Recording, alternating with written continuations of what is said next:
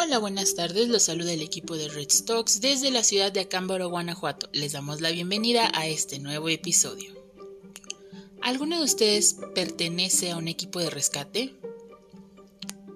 ¿Saben cómo trabajar con un equipo de rescate para aquellos que no conforman uno? En sus lugares de trabajo es común atender pacientes que han sido rescatados en las diferentes áreas sabemos que siempre vamos a tener pacientes en los cuales se haya tenido que ocupar o se haya tenido que pedir el apoyo del equipo de rescate, ya sea de alta montaña, ya sea acuático o para extracción vehicular. En esta ocasión viajamos hasta Cancún nuevamente para poder hablar con nuestro querido amigo y experto en el tema, Así que pónganse cómodos y acompáñenos en esta nueva transmisión. Hablemos de medicina, hablemos de rescate y urgencias. Comenzamos. Uno. Hola amigos, bienvenidos a este nuevo episodio de Red Stalks. El día de hoy, pues vamos a hablar un poquito de la parte de rescate y pues el día de hoy nos acompaña Eric Javier López García.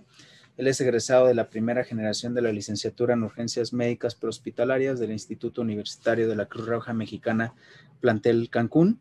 Él es técnico en urgencias médicas nivel intermedio. También tiene 30 años como voluntario en la Cruz Roja, ex jefe de transportes, es, fue coordinador de capacitación, centro de simulación y coordinador técnico de carrera en el IUCRM y del área de socorros, también en la Cruz Roja Mexicana de Cancún es instructor NAEM en, varias de las disciplinas y es especialista en rescate vertical, extracción vehicular y conducción de vehículos de emergencias.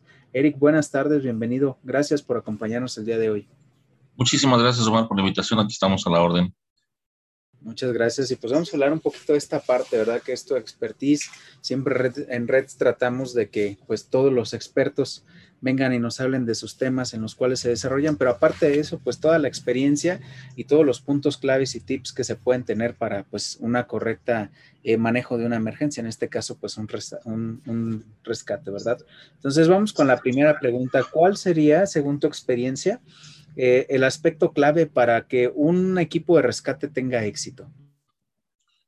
Bien, eh, definitivamente creo que el entrenamiento personal de cada uno de los miembros de ese equipo es invaluable, es algo muy importante, pero sobre todo la práctica en conjunto, en conjunto como equipo, es lo que hace que, un equipo, que, vamos, valga redundancia, el equipo tenga una, una, un éxito importante en sus, en sus equipos, en sus trabajos de rescate, ¿verdad? el trabajar en equipo, el tener prácticas en equipo les permitirá entender los planes de acción y sobre todo van a evitar la improvisación, ¿no? Es importante mencionar que la improvisación eh, solamente nos lleva a la posibilidad de tener accidentes que nos pueden costar daño en los pacientes, por supuesto, en los miembros del equipo de trabajo y por supuesto en el material, ¿no? con el que estamos trabajando. Entonces, yo creo que una de las cosas más importantes es esta, esta, esto de la práctica en conjunto, independientemente de los conocimientos que cada miembro del equipo pueda tener es de, es de suma importancia para, para, que tenga éxito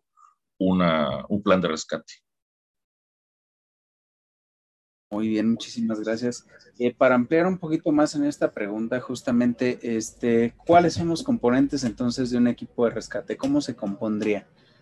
Bien, bueno, eso va, va a depender bastante de, de, los, del rescate de que estemos hablando, ¿no? Pero básicamente siempre hay un líder, en, en, todos los equipos de rescate siempre hay un líder quien se encarga de hacer una evaluación completa y tomar las decisiones del plan de acción. Eh, ese plan de acción se lleva siempre con base en la eh, condición del paciente.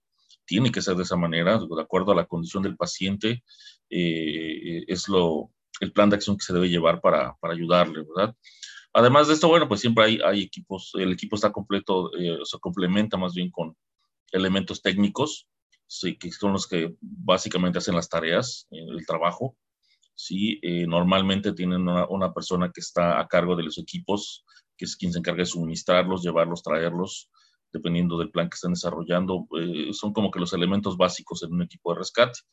de ahí, bueno, se van a, aumentar elementos dependiendo de la complejidad de los rescates, ¿verdad? De repente hay, servicios muy sencillos en donde, bueno, tres, cuatro personas lo logran sin mayor problema, pero habrá, habrá rescates muy complejos que se requiera de 15, 20 personas, ¿no? Entonces, bueno, se tendrá que dividir las tareas, pero siempre esos elementos son, son como que la, base, ¿no? El líder, este, los técnicos, un suministro, ¿verdad? Y eventualmente en, muchos de los equipos de rescate eh, vale la pena tener un, un, oficial de seguridad, alguien que se encargue de velar por, los detalles de, los sistemas de trabajo, eh, de, las maniobras que se están realizando, por supuesto. Eh, aunque en realidad, pues en los equipos de, rescate la seguridad es, es, trabajo de todos, ¿no? Muchísimas gracias. Dentro de tu experiencia, ¿cuál sería este, los errores más comunes que se cometen durante un rescate? Bien, eh, yo creo que en definitiva el error más común en los equipos de rescate es la comunicación, ¿no? Eh, es algo que, vamos, eh, todos, todos los equipos, por, por, muy bien entrenados que estén, de repente es, es, como que el talón de Aquiles, ¿verdad?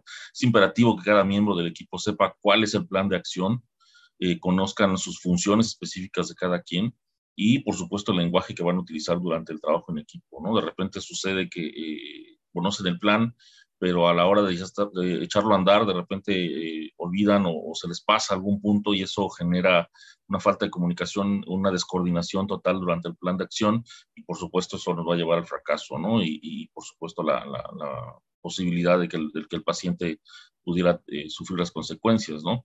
Es muy importante eh, la, comunicación entre el proveedor de la salud, el paramédico que está atendiendo a la víctima y los miembros del equipo de rescate. Esto es sumamente importante, como les decía hace un, hace un momento, eh, todo el plan de acción está basado en, la condición del paciente, en las, características del paciente. Entonces, es muy importante que el, paramédico que está a cargo de la atención tenga un contacto muy estrecho con el, con el líder, con el jefe del equipo, para que de esta manera todas las acciones estén eh, concentradas, dirigidas, encaminadas al, al paciente, ¿verdad? Para mejorar sus condiciones, por supuesto, para extraerlo, sacarlo lo más pronto posible y llevarlo a, este, a la ambulancia y que pueda iniciar su, periodo de transporte, ¿no? Entonces, yo considero que uno de los errores más comunes es esto, la comunicación.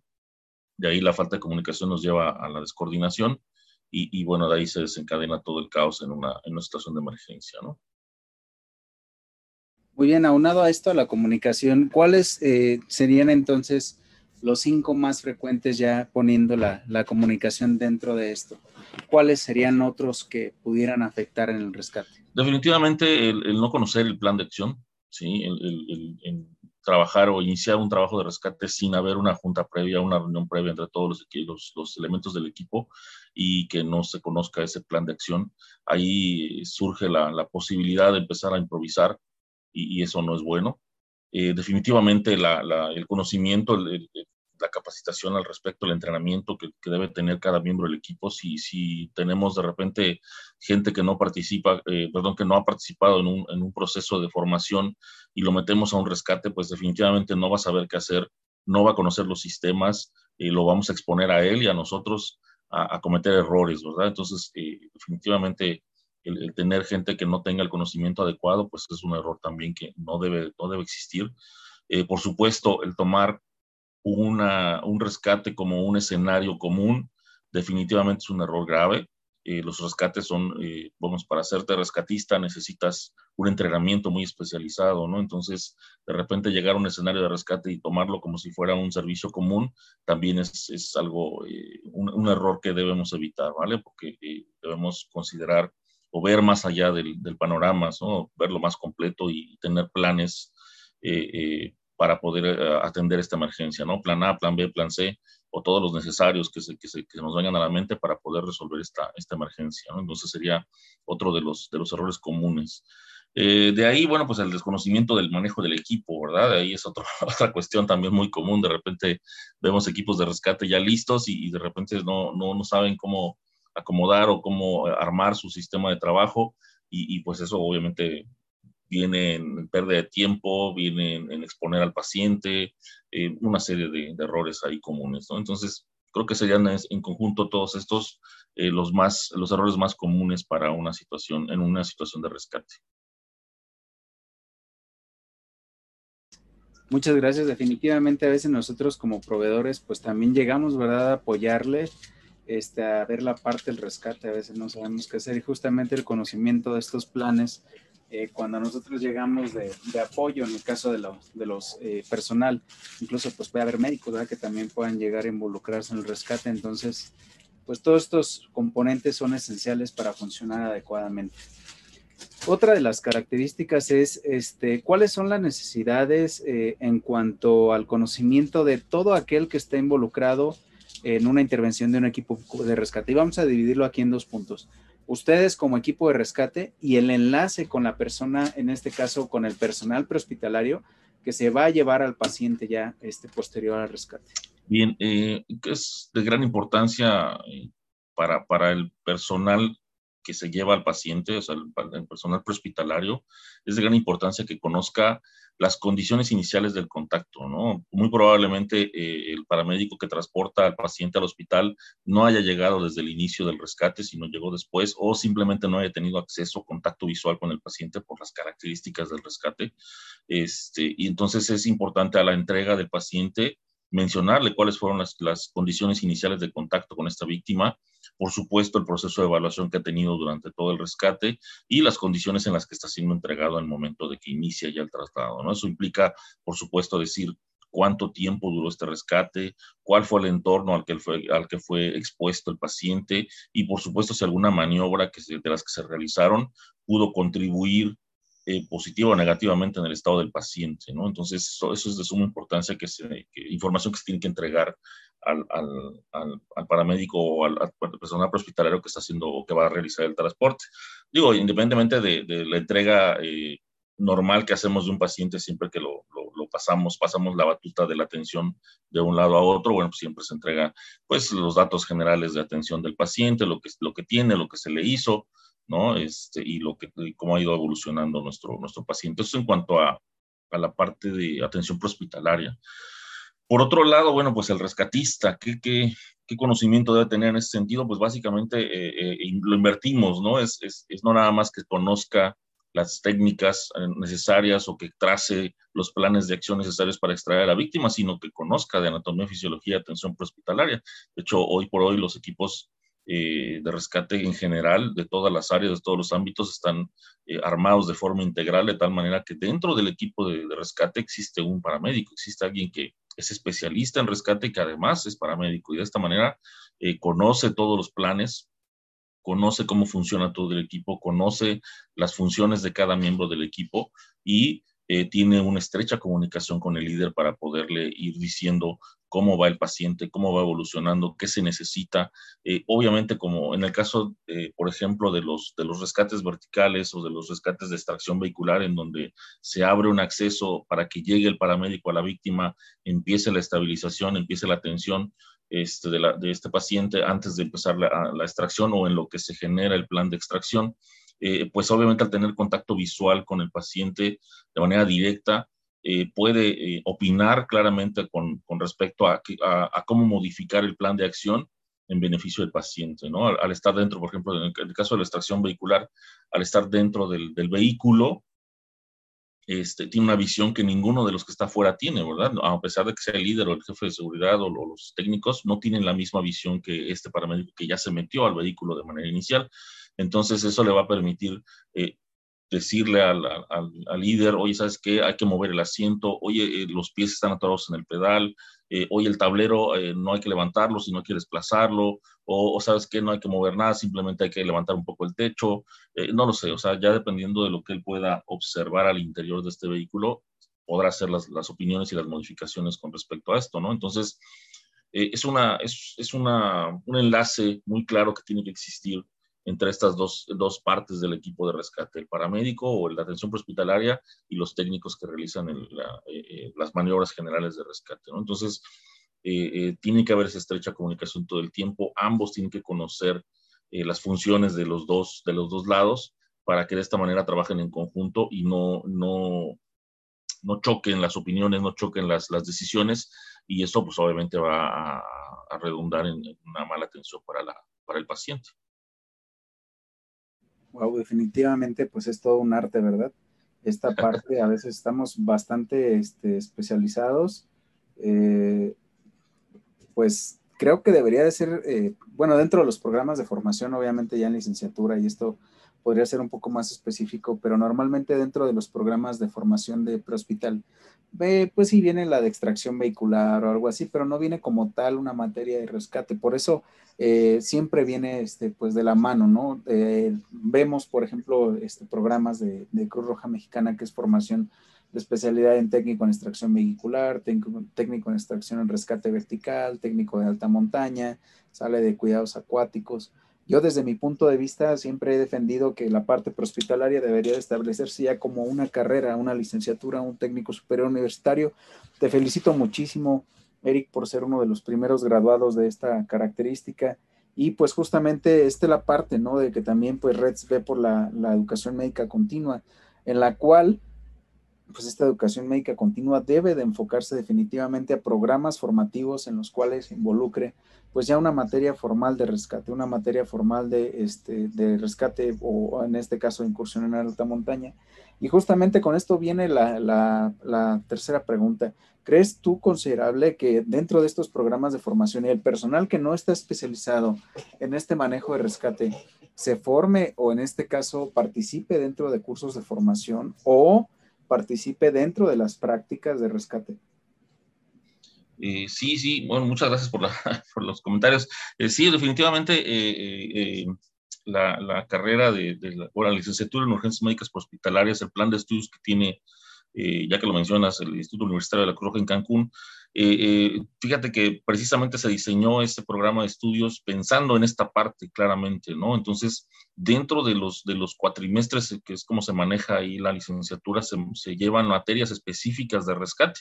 Se lleva la materia específica de rescate de extracción vehicular, la materia específica de rescate acuático y la de rescate eh, vertical. Eh, ah, perdón, y la de eh, operador de vehículos de emergencia. Entonces, esas cuatro especialidades vienen dentro del plan de estudios normal de, esta, de esta, licenciatura. Entonces, eh, precisamente pensando en esa necesidad que existe hoy en día de los equipos de rescate, y justo contestando a esta pregunta, eh, definitivamente eh, es de gran ayuda que el personal que participa en un rescate tenga el conocimiento básico sobre él, conozca por lo menos una, algo, algo muy sencillo, las bases del plan de acción que se va a realizar. La recomendación o el trabajo en equipo normalmente de los, de los rescatistas es que, a ver, ¿quiénes van a participar? Bueno, pues se juntan todos unos minutitos o unos segundos antes de iniciar el rescate para poder explicar a grandes rasgos, a grosso modo, cómo es el plan de acción para que todos tengan este, una noción básica de esto, ¿no? Esto va a permitir que, bueno, eh, no se puedan, eh, se puedan, no, vamos, evitar que puedan haber acciones que puedan comprometer la labor del equipo de rescate, ¿no? Dicen por ahí que no hay nada peor que un individuo sin conocimiento, pero con alta iniciativa, ¿no? Entonces, en un rescate eso puede ser verdaderamente peligroso, ¿no? El, que alguien eh, que esté participando porque eh, eh, se necesitan manos en ese momento, pues de repente se le ocurre una brillante idea de mover algo, de cambiar un, sistema, de cambiar la posición de alguien o soltar la tarea que está haciendo por ir a ayudar en otra cosa y bueno, acaba esto en un desastre, ¿no? Entonces eh, es importante recordar que en el rescate siempre se realiza en función del paciente, ¿no? Entonces es muy común que existan proveedores que atienden a la víctima mientras se lleva a cabo las maniobras de rescate sin que este, este proveedor sea eh, netamente un rescatista. Insisto, en la actualidad ya se busca que los equipos de rescate tengan un proveedor dentro de este equipo que conozca perfectamente bien, que ya haya practicado perfectamente bien todas estas maniobras y estos, estos planes de atención.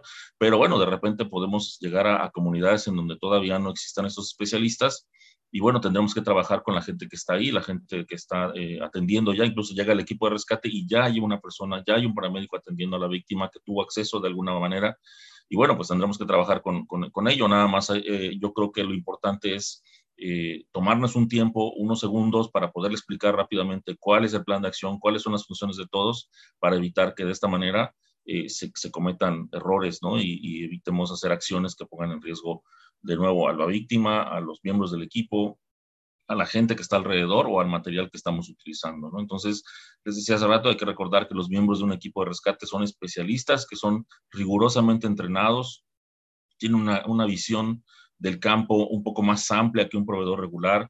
Generalmente un buen rescatista tiene por lo menos dos o tres planes de acción en mente para cuando sale mal el plan A, bueno, tenemos el plan B y tenemos el plan C, entonces, y así sucesivamente, ¿no? Entonces, e, eso hay que considerarlo, hay que tomarlo en cuenta, este, sin perder de vista lo más importante, que en este caso es el paciente y la seguridad de todos, ¿no? Muchísimas gracias. Definitivamente tenemos que tener liderazgo, estrategia y pues también trabajar en equipo, ¿verdad? Por ahí vemos muchas modalidades de rescate. Este, en algún punto estas modalidades se cruzan y si nos pudieras dar alguna experiencia que hayas tenido respecto a esto. Eh, sí, la verdad es que ya mencionabas tú algunas de las, de especialidades que existen y yo, creo que hay muchísimas, muchísimas más. La verdad es que hay una cantidad impresionante de, especialistas que se van formando. Este, eh, no es como que, bueno, en mi experiencia, no es como que muy común que, que, se, que se crucen estos escenarios. Este, de diferentes disciplinas al mismo tiempo, pero bueno, de repente sí hay, hay casos excepcionales, ¿no? Acá en, Quintana Roo me ha tocado trabajar en escenarios de, rescate acuático con rescate vertical, ¿no? aquello, aquellos casos de persona que cae en un pozo, que cae en un cenote, que tienen agua y que bueno, no hay acceso para poder eh, ingresar al cuerpo de agua y bueno, se requiere de un sistema de cuerdas para bajar a los buzos, bajar al equipo de los buzos, el equipo de búsqueda, las lámparas, todo este tipo de cosas, cuerdas y demás. Se tiene que utilizar un sistema de cuerdas para poderlo bajar. Una vez que están en el, en el, en el cuerpo de agua, bueno, pues ya hacen su, su labor de, de búsqueda con los buzos, este, algunos de los cenotes que hay aquí en Quintana Roo tienen cuevas, tienen cavernas, entonces pues, se requiere de todavía un, tipo de buzo más especializado para este tipo de, de, casos, ¿no? De cuevas y cavernas. Y bueno, ya una vez que se localiza a la víctima, pues de nuevo es la extracción y otra vez un sistema de cuerdas para poderlo llevar hasta la superficie y poderlo entregar este, a, pues, a, quien corresponde en este caso, ¿no? Si es eh, para traslado hospitalario, pues, a la ambulancia, y si no, bueno, pues si es una recuperación de cuerpo, pues a las autoridades correspondientes. Sería como que el caso, los casos más eh, comunes por acá en Quintana Roo, nos toca mucho eso, porque eh, existen muchos mucho eh, formación de cenotes y mucha formación de pozos en, esta, en estas zonas. Eh, tengo compañeros rescatistas que nos han comentado de muchos casos eh, relacionados con extracción vehicular, por ejemplo, con rescate vertical, en donde el vehículo se, ha, sido volcado y cae en un, en un, vacío, en un, este, en un barranco, una cosa así. Y bueno, necesitan de los equipos de cuerdas para poder acceder al vehículo, llevar los equipos, llevar a los expertos en, extracción vehicular, que ellos realicen los cortes, las separaciones del vehículo para poder extraer a la víctima y luego otra vez el sistema de cuerdas para poder ascender en camilla a estos pacientes hasta la carretera para poderlos eh, transportar, ¿no? Serían las, las situaciones en donde se llegan a cruzar y, y, es toda una tarea bastante complicada y titánica, ¿no? Porque tenemos especialistas de dos tipos con visiones diferentes, eh, eh, eh, tenemos que conjuntarlos, por supuesto, cada, cada equipo tiene su propio líder, entonces el trabajo se vuelve un poquito más complejo en cuanto a la comunicación, lo que mencionamos al principio, una de las, de las cuestiones más comunes de, error son la comunicación, ¿no? Entonces, cuando se cruzan este tipo de, de situaciones, pues sí, de inicio los dos líderes tienen que ponerse de acuerdo, tienen que considerar eh, dos escenarios diferentes, ¿no? En, el caso de, la, de, las cuerdas, el manejo de cuerdas y el manejo de, equipo para agua, en el caso de los, de los cenotes o de los, de los, este, de los pozos, este, y en el caso de la extracción, bueno, pues todo el equipo que, que, es muy pesado, ¿no? El equipo que tiene que acercarse al vehículo para poder cortar, separar y liberar al, al paciente de ahí del, del, coche, ¿verdad? Para poderlo llevar a al hospital. Entonces, eh, este trabajo de comunicación, este trabajo de, de, de, los, de las herramientas, de los equipos, ¿sí? Este, eh, una coordinación muy, muy, especi muy especial, ¿no? Es como un, como un reloj, ¿no? Con engranes muy pequeños que hacen una gran, una gran maquinaria, ¿no? Una maquinaria muy precisa. Entonces, eh, es, es, muy padre, la verdad, participar en equipos de esta, de esta manera. no es, insisto, no es de lo más común, pero sí se, se, practica mucho aquí. Aquí en Quintana Roo los equipos de rescate normalmente hacen simulacros eh, eventualmente y, este, y, y, conjuntan escenarios por el supuesto caso que pudiera realizarse, ¿no? Entonces sí, sí se hace, se hace, se hace el trabajo en, simulacros, aunque no es muy común en, en servicios reales, ¿no? Y, y sí, insisto, la, la, lo más importante aquí es, es la comunicación, es, es, que se pongan de acuerdo, que conozcan el plan, este, cuáles son los pasos, uno, dos, tres, cuatro, para que entonces todos ya sepamos qué es lo que sigue, qué es lo que viene, y de esta manera eh, no cometer errores este, importantes, nada que, este, que pueda poner en riesgo la vida de la gente ¿no? y del paciente, por supuesto. definitivamente el trabajo en equipo va a ser uno de los puntos claves, la comunicación y pues todo esto en beneficio del paciente. Si pudieras ahorita darnos unos tips este, justamente para, para esta parte del enlace, ¿cuáles serían amigos? ¿Cuáles, ¿Cuáles recomendaciones nos darías a todos los que no estamos directamente en la parte de rescate, pero que sí participamos con ustedes para este, pues esto de, de la atención del paciente? Claro, con mucho gusto. Definitivamente creo que eh, eh, si yo, yo fuera el paramédico que está atendiendo a la víctima y, de repente llegan los equipos de rescate, lo primero que pediría es este, eh, comunicación directa con el líder, explicarle qué es, qué es lo que tengo, qué es lo que, lo que veo, qué es lo que ha atendido al paciente, cómo lo encontré, cómo lo estoy atendiendo, darle la opinión de cómo considero que, pudiera ser más factible sacar al, paciente, porque insisto, el paramédico, como tiene contacto directo físicamente con el paciente eh, y, los líderes y los rescatistas generalmente no lo tienen, entonces eh, le podemos dar una visión, le podemos complementar esa visión que tiene ya el rescatista, ¿no? Entonces, de inicio, el tip número uno es comunicación, háblense, hable, hable, el paramédico tiene que hablar con el líder, explicarle todo esto y muy importante, ya hablamos, ya le dijimos, ahora nos toca escuchar, ¿sí? Entonces ahora me toca escuchar lo que el rescatista tiene que decirme en cuanto a, la seguridad, en cuanto a si es viable mantenerme allá adentro o no, este, si es necesario hacer una, alguna maniobra para, para, rápidamente retirar a la víctima porque está muy, muy de mucho riesgo el, el, escenario, pues también hay que escucharlo, ¿no? Es bien importante esta parte. De repente eh, me ha tocado trabajar con, compañeros eh, hospitalarios que este, eh, se niegan a, salirse de una, de, una situación, eh, pues probablemente con la, por la emoción de querer atender a la víctima y de querer salvar la vida y esta situación que de repente sucede con los, de atención prehospitalaria que nos sentimos así como que los héroes este, y no entendemos que, que, estamos en riesgo, ¿no? Entonces, eh, la visión que tenemos desde afuera los rescatistas es muy clara en ese sentido, ¿no? Entonces, la idea es hacer eh, maniobras y técnicas que no pongan en riesgo a, nuestro, a nuestros pacientes, a nuestros compañeros, y si están en riesgo, pues evacuarlos de manera inmediata, ¿no?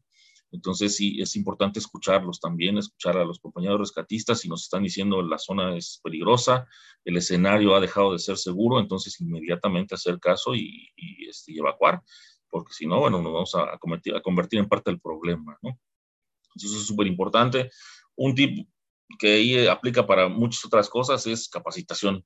Es importantísimo, hay que capacitarnos, hay que aprender, este, pegarnos a los equipos de rescate para aprenderle un poco, entrar a los talleres, entrar a los simulacros, entrar a todo este tipo de, de, situaciones que nos pongan en contacto con, con, ellos, con los planes de acciones para que los vayamos conociendo. Si en, nuestra, en nuestro equipo de trabajo, en nuestro lugar de trabajo existe, eh, existen este, equipos de rescate, pues acercarnos a ellos, preguntarles, este, conocer sus planes de acción, conocer sus equipos, conocer sus materiales, eh, para que sepamos, ¿no? A la hora de estar trabajando ahí, también es muy común que, eh, bueno, eh, solía ser muy común que de repente el, hospitalario o cualquier otro compañero que se acercaba a, querer ayudar en una situación de rescate acababa lastimado porque no sabía cómo cargar una herramienta, no sabía cómo tocarla, cómo, cómo funciona el sistema de cuerdas, por ejemplo, y acababan con una, una lesión, una quemadura, un golpe, o algo porque simplemente pues no conocían la herramienta y no sabían cómo funcionaba y, y, por querer ayudar acababan con un, un golpe ahí en, en, alguna parte del cuerpo, ¿no? Entonces es importante en nuestro tiempo libre conocer qué es lo que tenemos a la mano, con qué material está trabajando este, y, y este, irnos familiarizando con todo esto, ¿no? Para que a, la hora del servicio real pues tengamos las bases mínimas indispensables para evitar este, comprometer el equipo de rescate, ¿verdad? Eh, por supuesto, la seguridad es lo más importante en un, protocolo de rescate. Lo más importante es la seguridad, ¿sí? Más, más allá de cualquier otra cosa, la seguridad está sobre todo, ¿no? Entonces, eh, cuenten con su equipo de, protección personal. Si nosotros fuimos los primeros en llegar con el paciente, con el paramédico, sabemos que normalmente en una ambulancia, pues no traemos como que mm, equipo de protección personal especial para rescate, ¿no? Entonces, cuando llega la, la unidad de rescate y nos, nos proporcionan equipo, bueno, pues hay que utilizarlo, ¿no? Hay que ponernos los cascos, hay que ponernos los chaquetones o, o, el material que sea, dependiendo del tipo de rescate, bueno, el material que nos pidan que nos tengamos que poner, pues hay que ponerlo, hay que usarlo, este, eh, porque nos están tratando de proteger, ¿no? Y por supuesto también al paciente. Entonces, eh, yo creo que con estas, estas, estas partes son de suma importancia para que podamos desarrollar adecuadamente el proceso de rescate ¿sí? Este, y, y siempre hay, bueno, al menos los, los, los, maestros que me han tocado a mí, los, los que me han enseñado todo lo que sé de rescate, siempre nos decían, en un rescate siempre vale la pena tomarse unos segundos, respirar, darle una segunda este, vista al escenario y, considerar eh, si el, plan que estamos aplicando es el más adecuado o hay que hacer algún cambio en el momento, ¿no? Entonces, siempre, siempre, siempre vale la pena tomarse unos segunditos para respirar, para hablarnos entre todos los compañeros y decir estamos todos en el mismo canal, sí, entonces adelante, sigamos trabajando y si no, bueno, pues modificar la estrategia de atención en beneficio del paciente, en beneficio de la seguridad, siempre pensando en la seguridad de todos. Entonces yo considero que esos son como que los tips más importantes para poder eh, trabajar en un equipo de rescate, para trabajar con un equipo de rescate. Sí, este, esto es eh, una actividad que a muchos de nosotros nos apasiona, nos gusta muchísimo, nos gusta enseñarlo, nos gusta practicarlo, pero bueno, lleva, lleva tiempo, ¿no? Y, conozco compañeros con muchísima más experiencia que yo y que aún así este, se siguen entrenando, siguen practicando. En rescate, en cuestiones de rescate, y, yo creo que en atención hospitalaria igual, eh, no, no, no, es posible que sepamos todo. Nadie tiene la verdad absoluta, dicen por ahí. Eh, en realidad esto es cuestión de práctica todo el tiempo, cada escenario es diferente. Si en un paciente eh, de atención hospitalaria cada, cada escenario es distinto, en un rescate es muchísimo más complejo, ¿no? Es cada escenario, dicen, ah, es una volcadura, ah, es otra volcadura, sí, pero cada volcadura es diferente, ¿no? Cada vehículo, en dónde se volcó, cómo se volcó, este, cada paciente que ha caído en un pozo, en una, en una, en un cenote aquí en Quintana Roo, es distinto, ¿no? Las condiciones del pozo, las condiciones del agua, las condiciones del clima, del paciente, el equipo, quiénes vinieron a hacer el rescate de nosotros, o sea, todas esas variables son, son muy importantes y hay que considerarlas. Entonces, hay que entrenar, hay que entrenar mucho, no hay de otra. Esto, esto solamente puede mejorar o podemos atender de mejor manera a nuestros pacientes si, si, si entrenamos mucho, si trabajamos en equipo. Este, definitivamente eh, un rescate eh, no, se puede hacer con una sola persona, siempre se requiere trabajo en equipo, incluso los guardavidas, ¿no?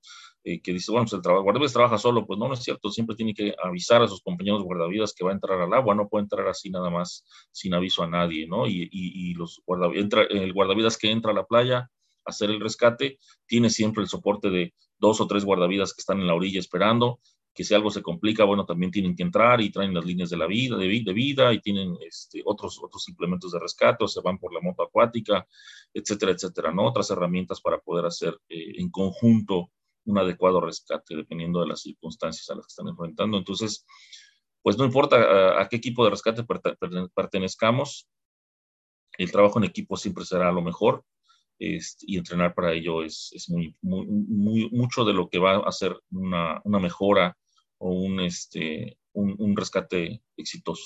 ¿Sale? Amigo, pues muchísimas gracias. Definitivamente la, la, parte del trabajo en equipo, todas estas recomendaciones que nos das y desde mi punto de vista muy particular, siempre la capacitación y la educación médica continua va a ser uno de los eh, factores eh, determinantes, ¿verdad? Porque puedes tener mucha experiencia sin afán de ofender absolutamente a nadie, pero puedes tener muchísima experiencia, pero la modalidad va cambiando, las características van cambiando de acuerdo a las necesidades, van cambiando el equipo, va cambiando absolutamente todo. Entonces, mantenerse al día con la educación médica continua, pues nos va a ayudar de manera considerable. Te agradezco mucho, este, Eric. No sé si tengas alguna otra recomendación para nuestros, este, nuestros escuchas o este, alguna otra este, pues, aporte que tengas para este episodio.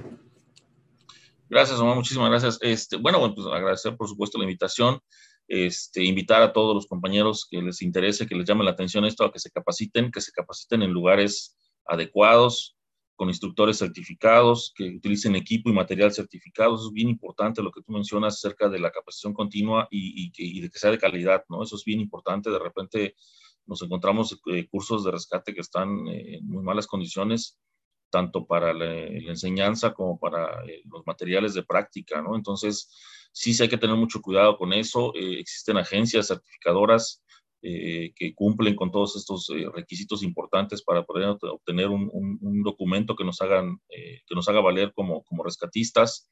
Este, eh, hay que practicar, obviamente el documento no lo hace todo, tenemos que practicar mucho más allá de solamente certificarnos, eh, eso sí es súper, súper importante. Este, y bueno, efectivamente hay que actualizarse, ¿no? No nada más es tomar, ya, ya soy certificado con un, con, un, este, con un tipo de rescate específicamente, sino que ahora hay que actualizarnos. Como bien mencionas, hay muchos equipos nuevos, en todos los ámbitos de rescate salen equipos nuevos, eh, la tecnología va cambiando, nos, nos va avanzando tremendamente en todo sentido, entonces si no estamos al día con los materiales, con los equipos, con las técnicas, pues nos volvemos obsoletos, simple y sencillamente, ¿no? Entonces, en ese sentido, sí hay que mantenernos actualizados, no nada más en la atención de las víctimas, sino en todos los planes de rescate que existen. Pues, la verdad es que a mí me ha tocado evolucionar con esta parte de, sobre todo de, rescate vertical, de rescate de extracción vehicular y rescate acuático.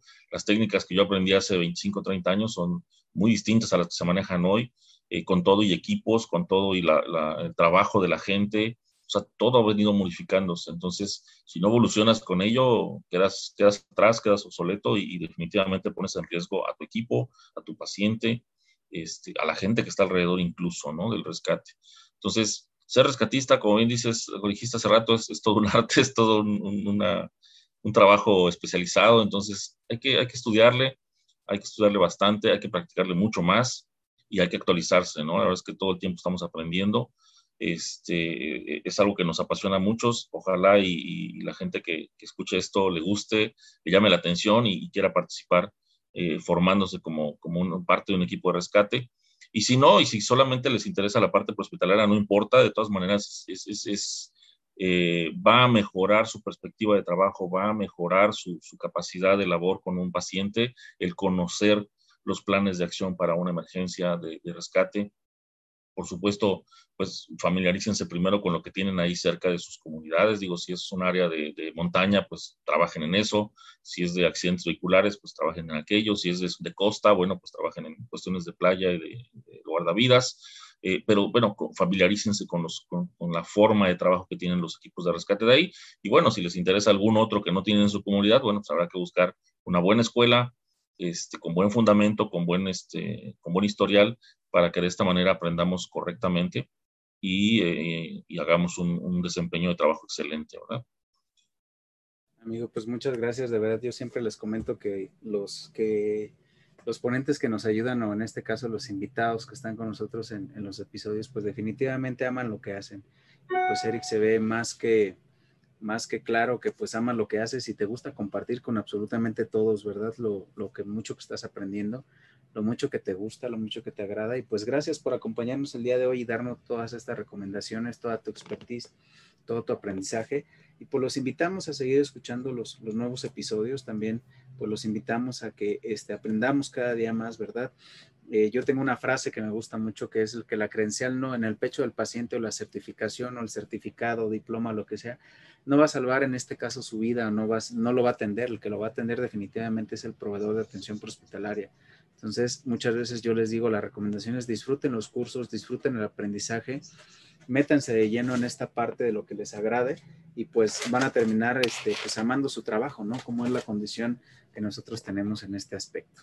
Amigo, pues muchísimas gracias, quedamos este, pues al pendiente, este, todos nuestros, nuestros escuchas para el siguiente episodio y pues con esto terminamos el día de hoy. Muchas gracias, Eric.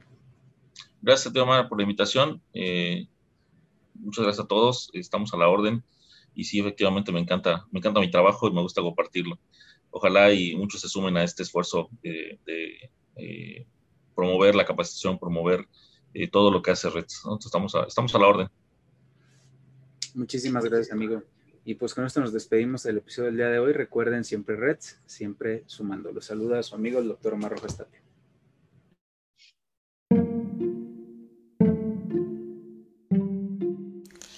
Gracias a nuestros oyentes por sintonizar Red Stocks. Síganos en nuestras redes sociales. Nos encuentran en Facebook como Reds, Twitter e Instagram como reds.educación. El equipo les desea una excelente noche y si están de turno, que les sea leve. Hasta la próxima.